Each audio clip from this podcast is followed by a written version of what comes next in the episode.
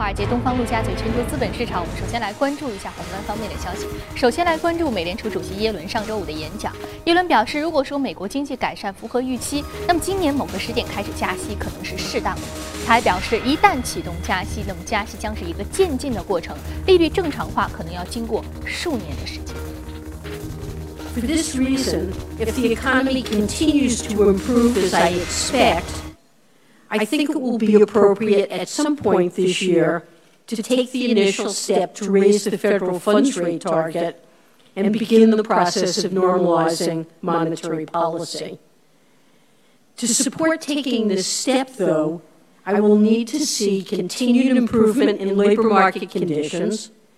and I will need to be reasonably confident that inflation will move back to 2% over the medium term. 耶伦讲话的措辞呢是很谨慎的，对此有分析师认为九月加息的可能性依然是存在的。Well, she was very careful. I mean, this is a holiday weekend in the U.S. It's late on a Friday. She kind of walked a very narrow line, trying not to roil the markets with not a lot of traders being at their posts. She basically said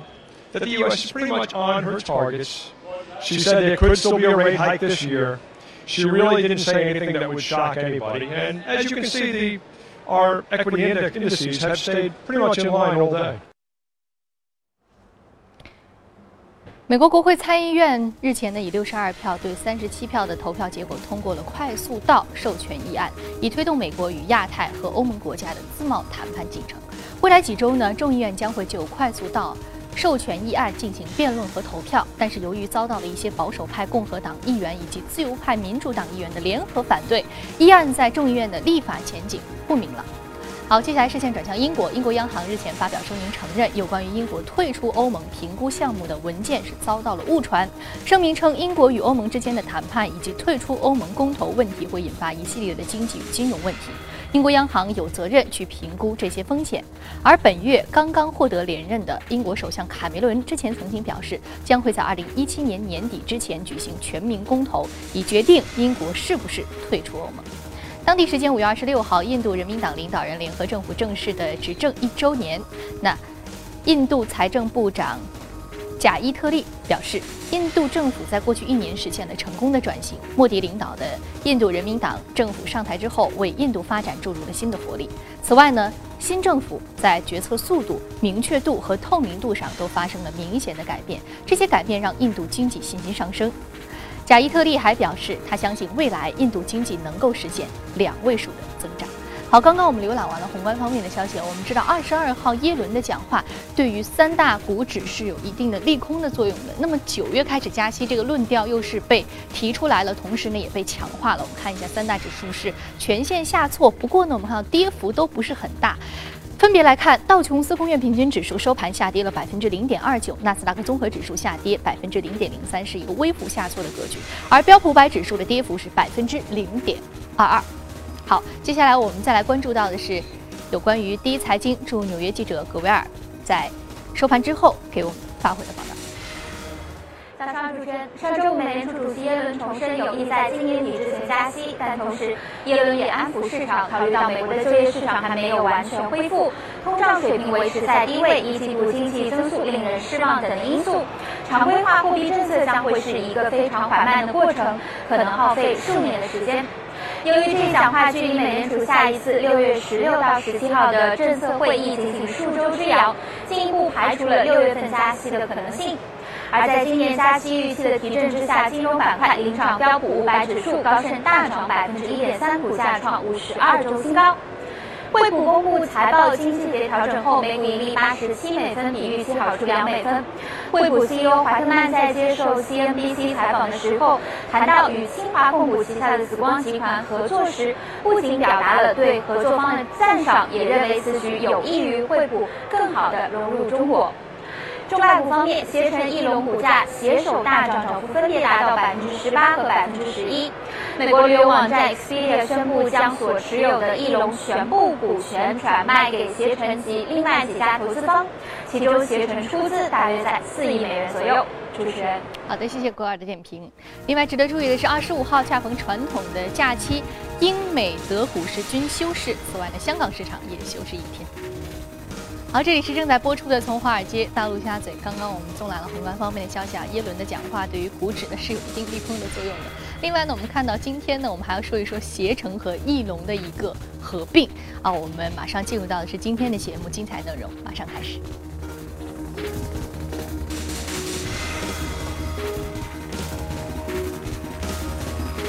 是来自于盛宝金融的分析师罗康杰先生，罗先生早上好。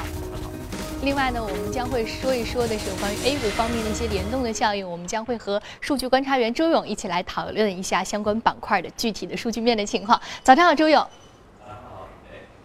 好，我们首先啊来聊一聊这个宏观方面，简单的说两句。加息十点，我们已经在节目当中说过十次以上了。九月啊，刚刚我们的这个专访当中，在这个纽交所的分析师觉得九月是比较有可能的一个时点，再加上耶伦觉得今年如果经济数据好的话，那么今年是合适的时点啊。那似乎说今年在九月份开始加息的可能性越来越高了，市场也有了一定的反应。那罗先生，你觉得呢？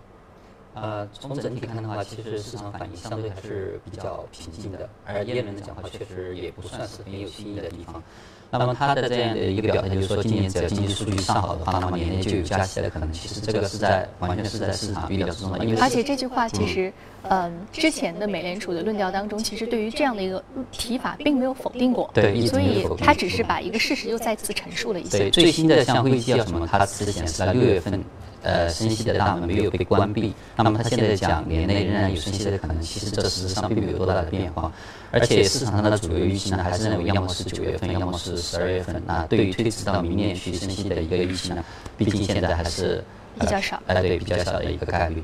嗯，所以说今年九月份是比较可能的一个时点。那或者说退一步来说，今年都是非常有可能的一个时间，而明年似乎有点太晚了。而且耶伦也说过一句话，说我们利率回到正常化需要经历数年的时间。但我们知道加息这个举措，我们本身已经等待了四年了，四年之久的一个时间，市场其实在不断的消化这样一个加息的预期。那接下来它回到利率市场化的话，如经历数年的时间，是不是对于整个市场的情绪面的缓解其实还是比较好的？因为不可能一下子把这个流动性收紧。嗯，对，因为它逐步之前就有讨论，说美联储升息对股市的话会有一些利空的作用，但是如果它升息的步伐非常的缓慢的话呢，那么对于这种市场的冲击来的就会小一点。而之前而目前的话，除了对于美联储升息的一个时间呃的一个预期呢不断的往后推移以外呢，同时对于它升息的一个步伐，包括它每次升息的幅度以以及是每次会议都升息了还是隔一次升息了这样的一个预期呢，呃也是有虚弱，就是认为它的一个升息的呃在升息的步伐上面也会放缓，就是说即使开始。升息了，它不会每次都升息，它可能一年呃升五十个基点、七十五个基点，而不像之前预测的呃一下升到位，一个基点一个多基点。嗯，所以说其实市场在消化预期已经用了四年，那接下来市场可能在逐步的去呃消化这样一个加息真正的举措的时候，可能也会花几年的时间。所以说，可能我们知道这个加息时点，我们之前很恐慌，市场每一次的情绪都会被加息时点所牵动。那也就是说，其实可能真正开始加息的话，它的步伐也是比较缓慢的，节奏也是比较缓慢的。程度也是比较缓慢的，所以说可以说可能说给市场带来的震动不会那么的大。对，他也比较担心对金融市场产生过激的一个反应。好的，那接下来我们再通过盘面啊了解一下可以领涨的板块和个股分别是什么。马上进入到的是异动类股榜。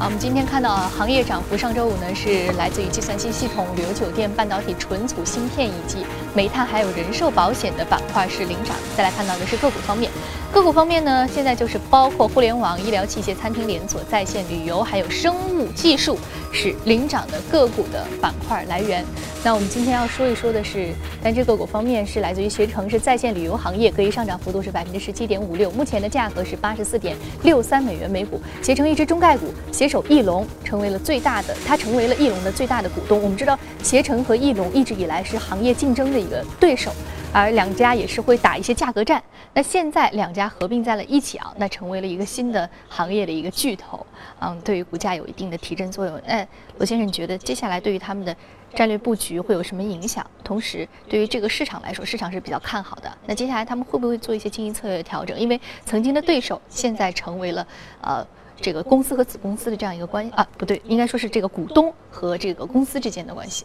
嗯，呃，去年其实就有很多传闻说这个携程要去呃呃买购买这个翼龙的股份，那么当时两者的股价呢也是就是闻声就大涨了一段时间。那么之后呢，又传出说这个百度要去撮合啊去哪儿和这个携程合并，那说明在呃整个市场对于在这种啊在线旅游行业竞争。日益的激烈，就非常激烈，价格战啊持续进行，然后导致整个行业处于亏损的一个情况之下呢，对于行业里面的一个整合预期啊是比较高的。那么像上周的话，这个消息公布之后呢，呃，携程还有这个翼龙啊的股价都有大幅的上涨，说明市场的反应是比较积极的。那么它带来的一个好处很直观的一点，首先就是这个酒店方面，因为翼龙它主要是做在线的一个酒店预订的，而携程呢在这个酒店预订呢，呃，目前在线酒店预订里面呢还是一个老大的一个。地位，那么携程的呃携程占比最大的，而翼龙和去哪儿基本上现在是不相上下。但是携程和翼龙啊一旦联手之后呢，他们在这个在线旅游、在线酒店的预订方面呢，它的一个龙头地位基本上就可以确定下来。那么这样至少说在酒店。呃，预订这一方面的话，它的一个价格在啊，可以稍微的平息一点，那么使它的在酒店业务方面的利润呢，两者呢都有希望去得到一个提升。那尤其是这个高端酒店方面啊，因为这个呃携程啊占比也是最高的，然后和翼龙呢在一起，他们大概占了百分之七十多、百分之八十的一个份额。而这一块的利润率呢，呃，我们上周有讲过酒店行业，它这个高端酒店它的一个利润是最高的一块。那么从这一方面来讲的话，也可以去缓解它啊整个盈利方面的一个带来的一个因为价格战带来的一个。不利的影响。那么，因为这个价格在就是去年啊打了一年多时间之后呢，大家可以看到，像这个携程，它上市十一年时间之前的业绩呢一直是比较好的，但是现在呢已经连续两季度出现亏损。那么去哪儿的话，因为它是呃业绩在快速增长的同时呢，它的亏损也是在持续的一个扩大。那么翼龙的话，它的亏损呢也是呃今年的最新的一季的一个这个亏损呢比去年同期呢翻了有四倍，而它本身的体量也不大，就七亿多美元。所以对于翼龙来讲的话，它也越来越难以承受这个价格战带来的一个压力。所以市场对于这个行业之间的一个整合的预期呢，也是呃比较高的。那而且从这个在线旅游整个的一个发展来看，我们看到现在不仅仅是说现在在美股上市的这几家公司在做，那么国内的很多公司也在做，那包括阿里啊，包括腾讯啊这种互联网巨头呢都在做。所以呃，市场认为这种竞争非常。激烈的一个局面，就是群雄割据的一个局面呢，还会持续下去。但是他们之间打的这种价格战的话，对于整个的一个市场秩序啊，包括他们上游的一些供应商，都带来了一些不利的影响。像前一段时间就有这个湖南的这个酒店协会对去哪儿提出的这个呃价格战，就是打折，就是表示了这种不满。而且去看国外的一些个，比如说就说美国来看的话，像它的一个在线旅游行业也是一样，从呃，高增速的时候可能会出现比较多的公司都来争夺，然后当这个在线旅游行业的一个增速开始逐渐的放缓。就是说，在线渗透率呃提高到一定水平，的一个这个增长率呃放缓到一定程度的时候呢，它就会出现行业内的一个合并。那么直到现在，比如说在美国市场上，就那么三家四家啊在线旅游啊的一些个巨头在里面做。所以国内呢也有一个趋势，呃，因为现在像美股上市的最大的一个叫 p r e s n 它的一个市值六百多亿美元，那现在国内最大的携程的话也就一百多亿美元。所以说还有五百亿美元这样一个空间，进一步整合做大的空间非常大。相比，嗯。我们说到这个行业，之前我们就说过，其实不仅仅是在线旅游预订酒店、机票预订的这个板块，其实其他的一些互联网细分子板块当中，也有很多的公司，它是相对中小型公司。同时，像 BAT 这样的大型巨头，在这个行业当中也有布局。所以说，就有两条路：要么小公司合并，要不然小公司就是报投靠，对，投靠一下 BAT 这三家巨头。所以说，我们刚刚说和 BAT 相比，可能携程和翼龙这样的公司属于是中型公司，没有他们。那么庞大的一个市值或那么庞大的一个市场话语权，那他们选择合并，是不是也是符合这样一个趋势？中小型公司我们携手来对抗大巨头，或者说我们去请大巨头入股我们？啊，因为现在在这个在线旅游行业里面，就是目前为止呢，没有这个呃 BAT 三巨头的这个背景呢，就是携程一个，所以市场其实还是有预期，就觉得携程之后是不是还是要去呃找一个这个。比较大的一个巨头去跟他们合作，因为不不管是你像现在，比如说这个像啊腾讯方面的这个移动端的一个流量的一个入口。还是说这个呃阿里巴巴，比如说在支付宝、移动支付方支付方面的一个优势，又或者说百度带来的一个搜索流量方面的一个优势，那就就在猜测这个携程呢，最终是不是还是要他们三家去合作？但是从它的初步的一个做法来看的话，我们看到就是像前面讲的，首先它把这个它的一个核心的一个优势就是酒店预订这一块，那么我先把它做大，巩固一个行业地位，把这一块的利润先。提起来，然后再集中精力去做机票啊、门票方面的一个一个竞争。嗯，所以说我先把一一个行业做起来，然后我再看其他的一些我们这个业务范围当中相对来说没有那么核心的东西，我再先把优势确立先把优势确立下来，我再把其他的这个相关的产业链能把它提起来。啊，说这个携程的这样一个商业布局呢，不仅仅是入股了自己的竞争对手，更重要的是它找到了一个核心，同时呢，再把其他的细分的这些产业链上的其他的部分，我再慢慢的做起来。那接下来我们再和朱勇聊一聊。朱勇，刚刚我们说到这个携程和翼龙这个合并，我们引申说到到了好多啊行业方面的格局，还有它自己的一个战略布局。那在你看来啊，这个在线旅游，包括这个旅游板块，是有什么样的一个新的看点吗？嗯，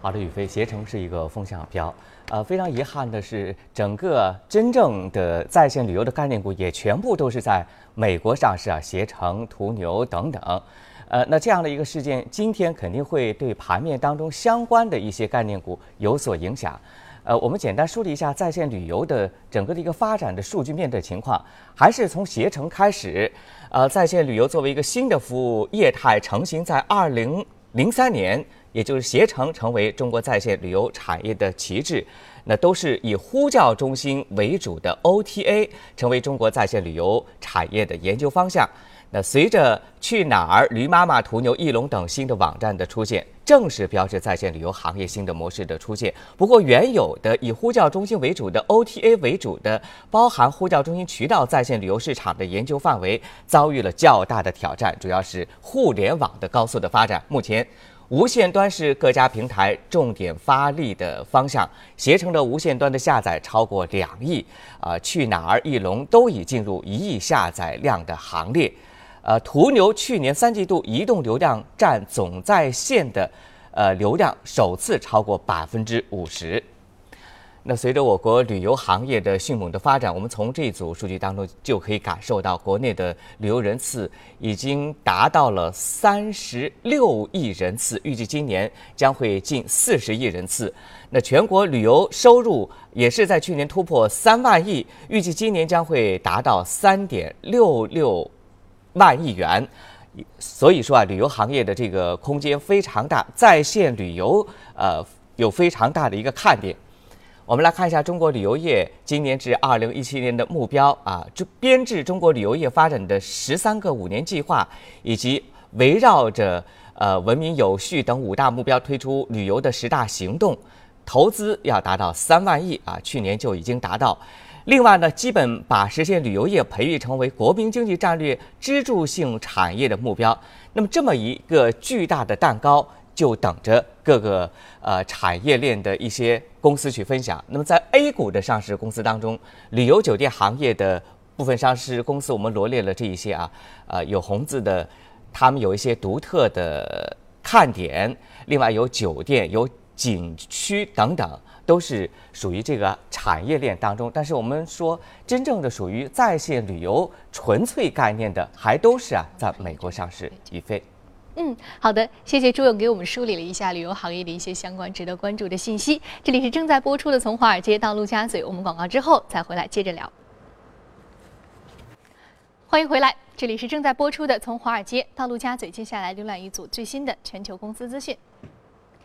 美国智能家居安全服务提供商 Alarm.com 日前宣布，已经递交首次公开募股的申请，计划在纳斯达克上市，募资是七千五百万美元。Alarm.com 主要是提供企业和家庭安全在线监控和预警、能源管理以及自动化服务等等。目前订阅用户达到了二百三十万，连接的设备终端达到了两千五百万。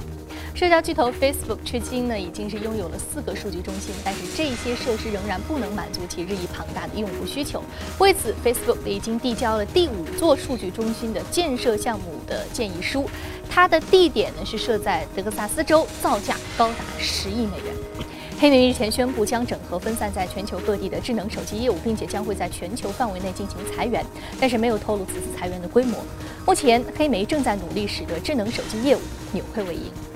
已经有四十七年历史的 CES 电子消费展，今年首次来到了亚洲，将会在今天在上海登陆。以科技作为主要竞争力的奥迪汽车，昨天呢率先通过了亚洲 CES，全面展示未来自动驾驶、驾驶辅助等汽车的互联科技。奥迪研发主管哈肯伯格宣布，奥迪与百度以及华为在华和联合发在中国呢将会联合开发车联网的功能。那奥迪呢是表示，呃，其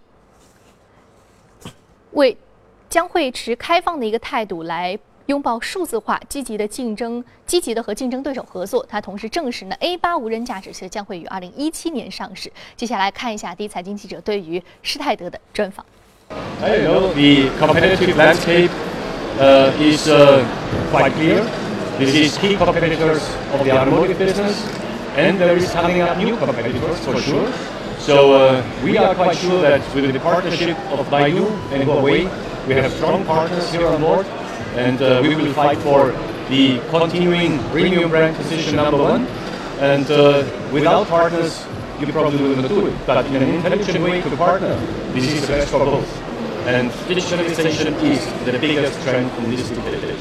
So the partnership with Baidu the any, any further cooperation. Probably there will come up a lot of more cooperation in the future,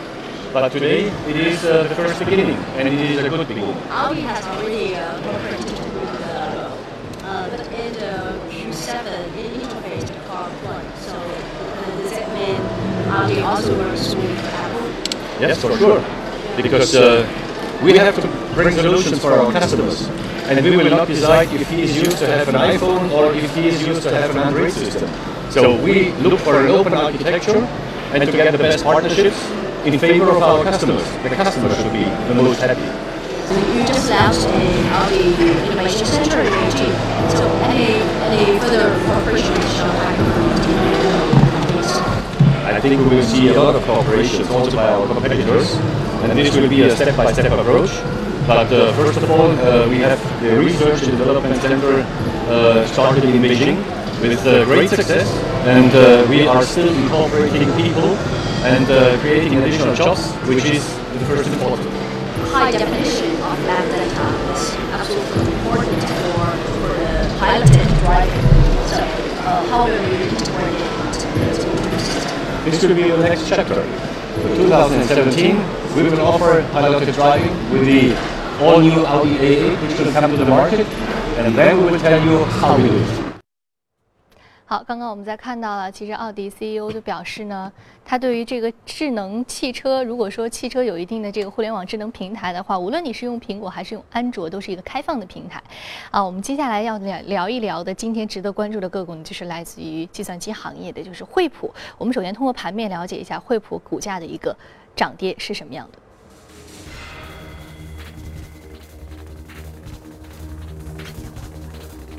好，我们现在看到的是这个。首先，我们今天将会说的惠普是来自于计算机板块，上涨幅度百分之二点七五。另外一只个股呢是来自于约翰迪尔，是机械设备，上涨幅度百分之四点三五。我们简单先来聊一聊惠普吧。惠普呢是这样的，就是呃，我们看到其实惠普呃这个手机的这个营收和利润呢是同比是出现了一个下降的，啊，那但是我们看到它股价仍然是有个涨幅。惠普前 CEO 奥菲丽娜现在正在。宣布竞选美国总统啊，这是一个很有意思的事情。但是惠普之前其实呃，在这个经营的过程当中，也是经过了一定的起伏和波动的。但是我们看到它虽然是营收有了一定的下降，但是它的股价似乎还是被资本市场投资人认可的。为什么会出现这样一个反差？对它的股价过去很长一段时间基本上就围绕着它目前的这样的一个三十五元的一个水平在上下的波动。那因为作为一个老牌的这个 IT 时代的一个 PC 行业的一个巨头嘛，它现在是个这个移动端。啊，移呃移动设备的市场的快速发展，还有这个包括软件行业、云计算方面的发展，它之前的一些模式呢，现在适应不了。那么，所以它的整个营收呢是在呃持续的一个就是增长呢是呃不断的放缓。那么在一二年还出现了一个比较大的一个亏损，所以他最后就提出要把自己的一个企业分拆掉。那么传统的业务像 PC。啊，还有这个打印机，还有那么以后呃着力发展企业啊软件啊、企业服务啊、云计算方面的一个业务。那么它这一次的呃这个股价上涨呢，也是因为它在最新的一个财报里面就是公布显示自己的一个营收和利润虽然都在同比的还是在下降的，那是得益于它的一个成本控制方面的呃一些这个呃优势。那么呃它的一个呃比市场的预期啊要来的稍微好一点，而且同时呢，它的一个因为海外营收占它百分之六十多，那么美元升值对它的一个海外营收呢也是有一定的负面影响。那么剔除这个美元升值的这个因素之后呢，它的财报呢也会比现在看起来要稍微好一点。所以这方面呢算是呃很多不好的因素里面呢呃有些值得安慰的地方。那么另外一个就是它公布了它的一个分拆计划呢，可能所耗费的一个成本比市场预期的。啊，一个花费呢，之之前市场预计呢可能要花十多亿，它现在呢这样的一个预期呢要稍微低一点，那么对于它的股价呢也有一定的一个呃提振作用。当时这公布这个分拆计划的时候，股价是有一定的提振作用的，但是我们看到它用的这个费用相比预期的话更低，对于股价也是有一定的对，所以它的一个营收呢和这个呃成本方面的预期呢都是比市场好一点。那同时它把这个呃国内方面就是在中国方面呢，它把中国市场新华分的一个股份呢全部去卖给紫光股份，那么。呃，这种呢也是被投资者理解为是一种啊一个比较好的举措，因为通过这样的一个做法的话呢，它的一个硬件方面的一个业务呢，在中国市场呢还可以啊继续发展，因为之前呢中国因为出于对信息安全方面的一些个呃要求，对国家信息安全，所以对境外的一些硬件，包括服务器啊，包括存储设备啊，它有一些个监管方面的。呃，是去年的。那么它这样的话，通过和国内的企业的进一步的加强合作的话呢，它对于这一方面的一个监管方面的话呢，它在一定程度上可以绕过去。那么对于它继续留在中国市场做硬件业务呢，也是一个一定的帮助。很好的一个方式。嗯，好。这种刚刚我们聊了计算机行业板块，简单给我们介绍一下你所了解的一些最新的行业数据好吗？好，李飞，计算机行业我们在节目当中啊说的是比较多的，尤其是今年以来，那整个板块的涨幅也非常的大啊。我们看到中小板、创业板当中好多个股都是属于这个概念，呃，所以呢，呃，大家可能相对比较熟悉。我们再整理一下，比如说计算机行业它的看点是什么？主要是国产化替代加速推进，信息化建设的步伐加快。另外呢是外延并购力度的加大，行业整合速度的加快。最后是互联网加政策的驱动。那我们从数据发现啊，刚刚扩容的深证成指的整个的个股的比重啊，金融地产的权重由百分之三十一下降到百分之十四。另外呢，信息技术行业的权重明显的提升到百分之二十，成为第一大权重行业。这个信息技术行业就包括了多个计算机行业的个股。我们来看一下整个去年计算机产业分类收入的增长情况，业绩表现得非常的稳定啊。这里头有。整个的软件产品、系统集成、嵌入式系统等等，包括集成电路，呃，都业绩表现的相对稳定的增长。呃，我们着重还是来说一下软件行业的一些个股，因为中国的一些上市公司都是软硬件啊，它是兼容的。那涉及到的像管理、外包，呃，另外细分的像电力、金融、医疗、电信等等。好的，以上是关于计算机行业的数据面的情况，宇飞。好的，谢谢朱勇给我们梳理了一下计算机行业的一些数据面的情况。接下来我们再来关注到农业板块。农业板块，我们刚刚选的这只个股呢，我们啊看到它是这个最大的一个全球的这个农机制造商约翰迪尔啊。这支公司呢，啊我们其实之前有梳理过。那今天我们主要梳理它是什么样的一个看点？对，约翰迪尔它是美国农业机械设备方面的一个龙头，在美国市场呢占市场份额百分之五十左右。那么在国内的话也是有。呃，很很长期的一个存在。那么它，呃，因为过去几年时间里面呢，这个全球农产品价格的下跌，对于这个农户收入啊，还有这个农场利润带带来了不利的影响，所以对它整个呃农业机械方面的一个销售呢，呃是也是带来了一定的呃负面的影响。呃，因为它的主要业务的话，第一个就是农业机械，还有草坪啊，同时也有这个建筑和林业设备。那么另外还有就是为它的一些经销商啊提供设备方面的一个啊融资服务，就是金融类的一个服务。所以，但是其中呢，它的这个农业机械方面的占比呢，也有大概百分之七十左右。那么所以说。这个农产品价格下跌，导致这个啊农业行业的利润下降，可能对它的一个营收产生了负面的影响。它过去几年时间里面的一个啊收入啊同比增速都在下降，那去年还出现了一个同比下滑的一个情况。呃，而且从它的一个历史的股价可以看到呢，它之前啊，比如说一一年之前，它的一个股价走势啊和这个像什么啊小麦啊、玉米啊这种期货的走势呢是高度的吻合，就是高度的正相关的一个走势。但是最近几年呢，它的股价在这个农产品大幅下跌的情况下，表现的相对的坚挺。那主要就是因为它的第一个，呃，在成本方面控制的比较好；另外一个呢，它的一个利润啊，在收入下降的同时，利润保持的比较稳定，而且股息率呢是逐年的提升。它的这些特性呢，使它的一个股价总体上维持在一个比较啊平稳的水平啊，同时也得到了很多呃长线的一些投资者，像巴菲特啊这些投资者的一些个青睐，在不断的加仓，因为他们就认为像这个食品啊、农业行业啊，它是人类必须要的啊，跟这个医疗行业但是无。论什么行业，呃，就是无论什么样的经济周期，这样的一个食品行业，对它可以在行业都是周期不好的时候，适当的一个布局，而且呢，它的就说这个行业里面，它没有倒闭的行业，那只有倒闭的公司，所以它在这样的时段里面选一些龙头企业来布局。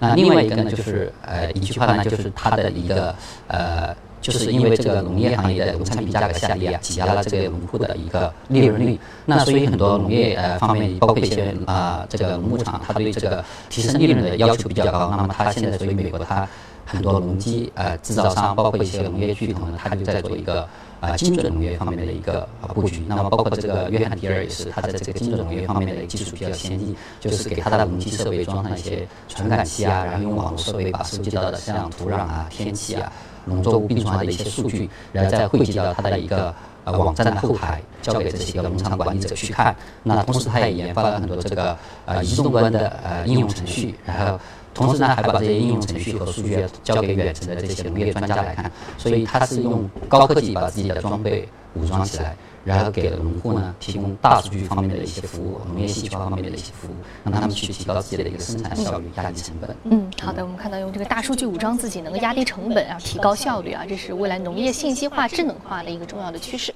好，这里是正在播出的《从华尔街到陆家嘴》，非常感谢两位嘉宾的精彩解读。稍后八点节目当中呢，继续来关注国内市场。那如果您对于我们第一财经刚刚的这个资讯啊，还有包括我们刚刚了解到的板块和相关的个股有一些兴趣的话，您可以扫描屏幕右下方的这个二维码，同时也可以通过荔枝和喜马拉雅来收听我们刚刚节目当中所讨论的内容的有声版。好，节目的最后再来关注一下 F 1摩纳哥站尾声阶段一次撞车事故打乱的比赛节奏。那梅赛德斯车队的罗斯伯格意外夺冠。法拉利车队的维塔尔获得了亚军，而领跑达六十多圈的汉密尔顿遗憾的获得了第三名。好，我们一起来看一下当时的一些精彩画面。